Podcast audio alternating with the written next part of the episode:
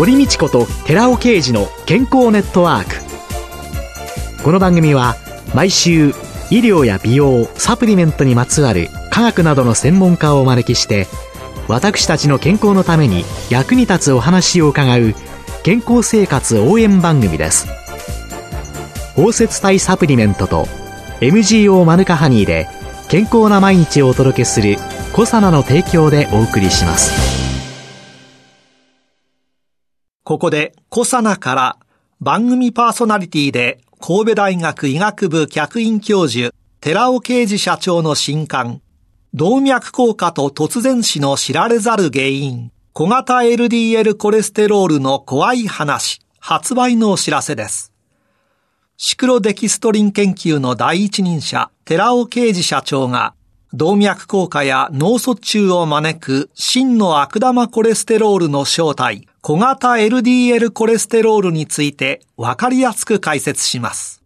寺尾啓二小佐奈社長の新刊、動脈硬化と突然死の知られざる原因、小型 LDL コレステロールの怖い話、発売のお知らせでした。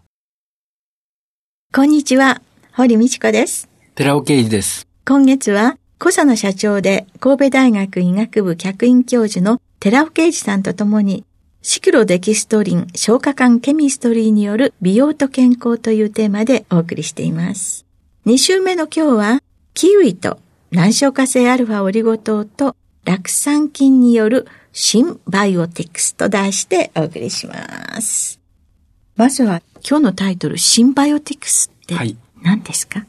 乳酸菌とかビフィズス菌とか人にとっていい菌をプロバイオティクスと言います。一方でプレバイオティクスというのは善玉菌の餌になるもの。つまり餌を与えることによって大腸の中で善玉菌を増やしていく。どちらも善玉菌を増やすっていう目的なんですけども、善玉菌そのものを取るのか、あるいは善玉菌の餌を取るのかっていうことで、それぞれプロバイオティクスとプレバイオティクスがありますけども、それを合わせたもの、両方取った方がいいでしょっていうんで、シンバイオティクスっていうのが最近は流行りになってるんですね。餌付きの菌を入れましょう、はい、っていうことですね。そういうことですね。で、キウイ難消化性アルファオリゴ糖と酪酸菌ということで、はい、これ両方そうですね。入ってますっていうこと、ね、両方入ってますっていうことで、さらにキウイがそれを助けてくれますよというような話になります。難消化性アルファオリゴ糖がなぜいいかということ、はい、難消化性アルファオリゴ糖の良さっていうのは、小腸で糖とか脂肪の吸収を抑える。もう一つありまして、大腸でも酪酸を出すと。ということになってくると、腸内細菌に対するいい影響、餌になる。さあ、そこで、キウイが入ってくる。はい。これは何、えー、今日問題として取り上げたいのは、プロテインなんですね。はい。プロテインは筋肉をつけるために、スポーツをやる人、高齢者が筋肉が少なくなってきているのを筋肉を維持するためであったり、今ではプロテインの市場っていうのは非常に大きくなりつつあるんです。実はプロテインだけで取ってると摂取の仕方によっては大きな問題があるんですね。プロテインダイエット。こういうダイエット目的で取るって非常に危険なんですね。プロテインばっかりを取って、あまり他の食事をしないっていうようなことになります。炭水化物ダイエットっていうの炭水化物をなるべく取らずに行きましょうとかっていうような話になります。炭水化物ダイエット。そういうようなところでプロテインを取るっていうのは非常に問題がある。なぜかっていうと、人は体の中で消化酵素を作ってるんですよね。で、それを消化管の中に入れて、肉とかプロテインをきれいに分解してアミノ酸にすることができれば体の中に入るわけですね。でも消化酵素の量が足りなかったらどうなると思います？プロテインそのものは巨大分子ですから体の中に入らない。小腸を通過して大腸まで行ってしまうんですよね。プロテインっていうのは善玉菌の餌ではなくて悪玉菌の餌になるわけです。悪玉菌の餌になるとアミノ酸に分解されるのではなくてさらに分解されてアンモニアであるとか、パラクレゾールであるとか、フェノールであるとか、腐敗物に変わっていくわけですね。そうすると腸内環境は非常に悪化していきます。非常に危険なものですから、プロテインとかコラーゲンみたいなタンパク質を摂取するためには、この難消化性アルファオリゴ糖、それからキウイ、フルーツ、そして酪酸菌、そういったトータルのシンバイオティクスを取るべきだっていうのが今日のお話なんです。プロテインを接種を進めますね、最近は。はい。はい高齢者のええフレイル対策、虚弱、はい。そうですね。お肉食べなくなった人たちにえプロテインをとか。はでも考えたら、高齢になってくると腸内に悪玉菌があって、便も腐敗臭がしたりとはかいそうなんすですねる。体臭も加齢臭なんていそうう。そうなんですよ。すべてそこなんですよね。ですから、トイレに行った時に、排便した後の自分の匂いって自分しかいないわけですから、かけると思うんですよね。ええその時に、匂いがする。次の人が入ってくるのが嫌だなって思うとしたら、それは自分の健康状態が良くないってことなんですよね。プロテイン、肉を食べるのはすごくいいことなんですよ。肉を食べている高齢者は元気でいられるっていうのは、つまり、ちゃんと筋肉を維持することができてるからなんですよね。プロテインは必要です。はい。でもその必要なものっていうのを処理しきれなかったとしたら、はい。そこがまた問題ですよという。そうそういうことなんですね。で、そこで難消化性アルファオリゴ糖が効果を発揮するよっていうことなんですけど、難消化性のアルファオリゴ糖を摂取すると酪酸ができます。アンモニアが発生してたとしても、アンモニアを消去してくれるんですね。加齢臭とか体臭ですよね。アスリートたちが悩まされているアンモニア臭。これ体臭ですけども、こういったものって肌から出てるわけですけども、こういったものっていうのは体の中に入ってるから匂うわけです。入る前に大腸の中できっちりと処理してくれればいいわけです。大腸内のアンモニアを減少させれば、当然血液中のアンモニアも減り、そうそして当然そこから出ていく汗、そえそんな体臭も抑制される。そうですね。プロテインを摂取することによって、たくさん摂取すればするほどアンモニアはたくさん発生するわけですよね。それが、もしアルファオリゴ糖とかそういったものを取らなければ体の中に入っていって、通常はアンモニアは肝臓において尿素回路っていうのがあって、そこで消去されるわけですけども、消去されなければ、それ以上に過剰にあると、それは体中を駆け巡って、悪いケースだと脳まで行って肝性脳症っていうような症状が出たりするわけですよね。ですから、いかに抑えるか、プロテインだけを取っていってはダメなんだ。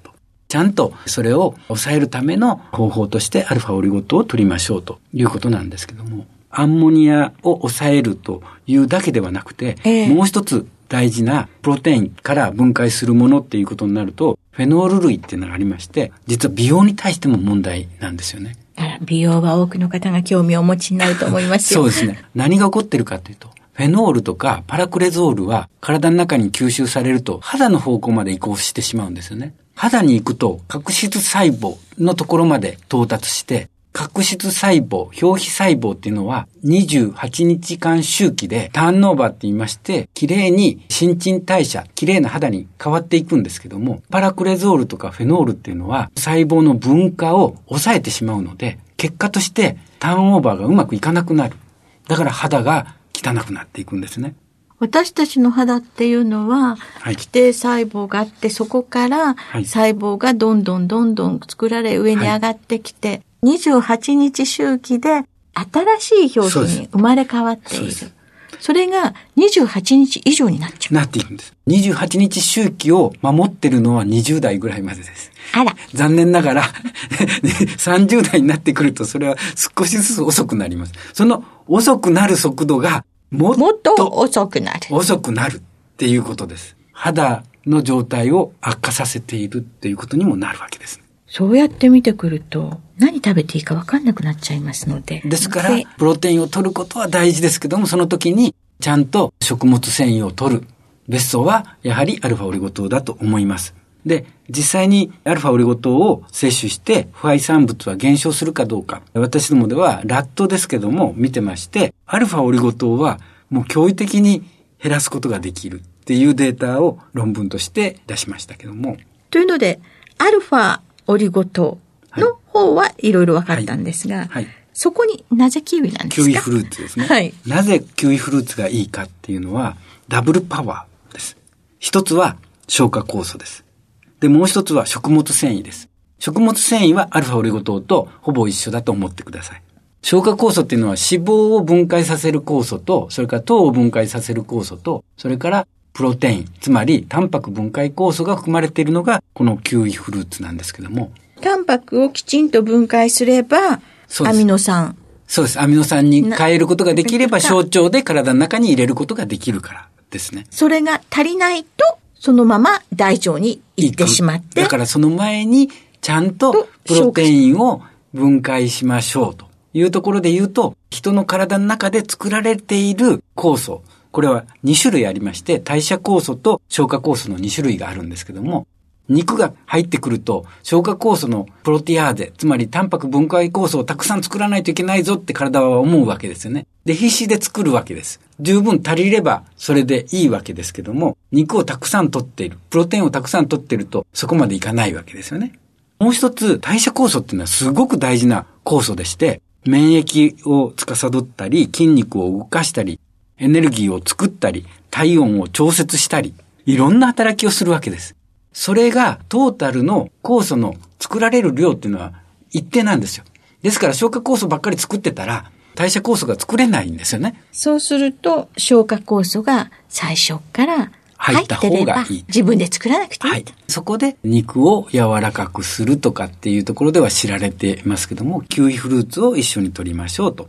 パイナップルであったりだとか、はい。マンゴーだとか、マンゴーもそうです。いろんなものにはい。消化酵素あの大根もそうですし、それでもいいと思います。それらと比べて、キウイがもう少しいいよっていう、理由はあります？のダブルパワーとして、もう一つは食物繊維ですよね。キウイフルーツの食物繊維っていうのは、他にパイナップルとかイチゴとか、いろんなものがありますけども、飛び抜けて豊富なんですね。キウイを食べると腸が健康になるっていう本を出されている先生もいて、そこで書かれているのも、やっぱり酪酸を注目してるんですよね。パイナップルなんかね、ゴワゴワしててね、そうですね結構食物繊維ね、たくさんあるように思うんですけどねね、キウイのが圧倒的に多いんですね。そうですね。食物繊維にも2種類ありまして、水溶性食物繊維と不溶性食物繊維がありまして、水溶性食物繊維が結果として腸の中に行って酪酸を作るとかっていうようなもので、水溶性食物繊維がきっちりと入っているのもキウイフルーツなんですね。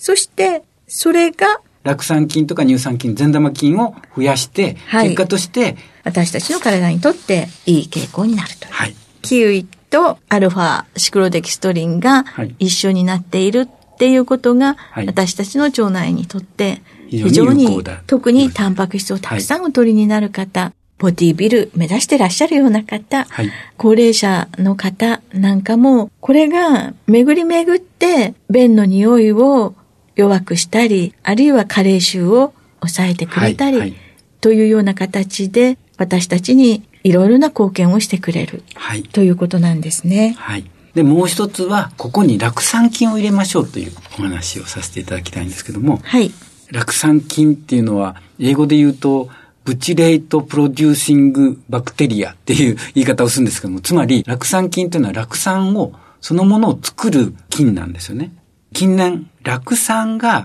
非常に炎症性の腸疾患とか、アレルギー疾患とか、自己免疫疾患などを改善するっていうことが分かっているからなんですね。はい。なぜ改善するんでしょう？2013年、理化学研究所と東大と慶応大学の共同研究で分かってきたんですけども、腸内に酪酸が増えると、結果として普通の T 細胞から制御性 T 細胞っていうんですけど、T レグ細胞とも最近では言われてますけども、これに分化されていくんですね。分化誘導されるんですね。この T レグ細胞が炎症性腸疾患とかアレルギー疾患に対して有効に働くんだということが近年分かってきたからなんですね。外部のものに対しての免疫、はい攻撃をするものと、はいはい自分自身をそうですね。攻撃してしまはいはいう自己免疫性の疾患というのが、リウマチであったりだとか、過敏性腸症候群でいろんなものがある。はいそれを、免疫の暴走を抑えてくれる。そうです。そういうことです。それを抑える T レグ細胞はいというものへの分化誘導が起こってくる。これこれが酪酸によるものだっていうことが分かってきたわけですね。つまり、いかに酪酸を作るかっていうのが重要だっていうのが近年分かってきたわけですけども、私どもでは難消化性アルファオリゴ糖を摂取していれば酪酸量が増えるっていうことは研究から明らかにしてるんですけども、酪酸菌がそこにいれば、より多くの酪酸が産生されるだろうと。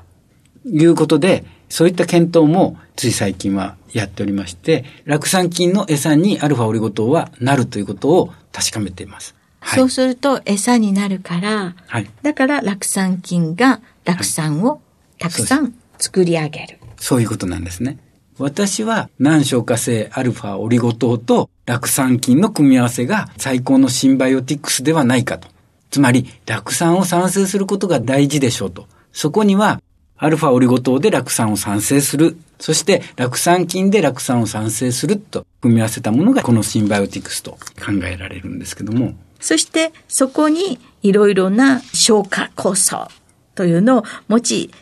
また難消化性の食物繊維もあり、はい、そしてなおかつこれも酪酸を増やしてくれるキウイそうですね。というのを一緒にとったらいいんじゃないかということなんですね。それで実験としては体調の状態と同じような状態を試験管の中で作り上げまして、そこに酪酸菌を入れておくんですよね。はい。で、そこの酪酸菌を入れておいて、そこにアルファオリゴ糖を入れた場合に、酪酸菌が増えるかどうかを検討したんですね。はい、そうすると、きれいに1%もアルファオリゴ糖を足しておけば、酪酸菌は増えていくっていうことを確認したわけです。今日ね、放送をお聞きになった方、酪酸菌っていうのも覚えていただければなというふうに思います。今日の内容をまとめますと。はい。キウイフルーツと難消化性アルファオリゴ糖と酪酸を組み合わせたシンバイオティクスというものを私は進めたいなぜかというと、健康とか美容とかスポーツパフォーマンスを向上させるっていう目的で、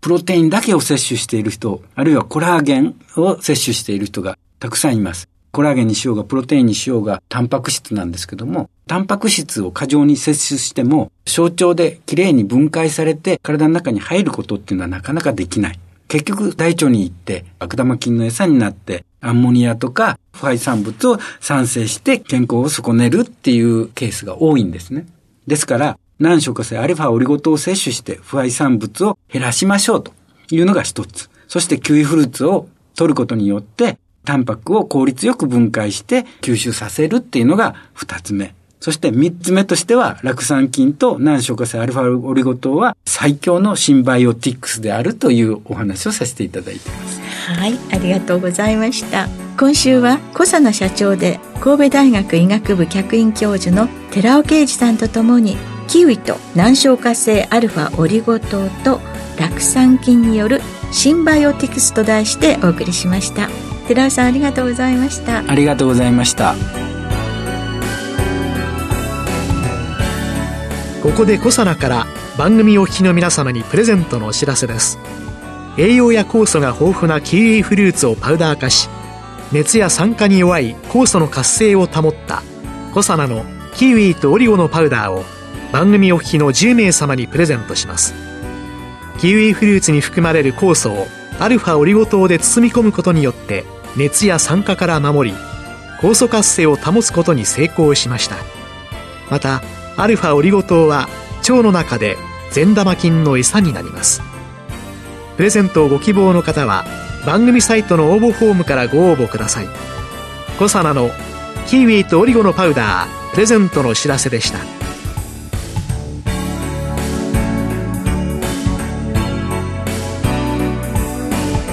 堀道子と寺尾啓二の健康ネットワークこの番組は包摂体サプリメントと MGO マヌカハニーで健康な毎日をお届けするコサナの提供でお送りしました。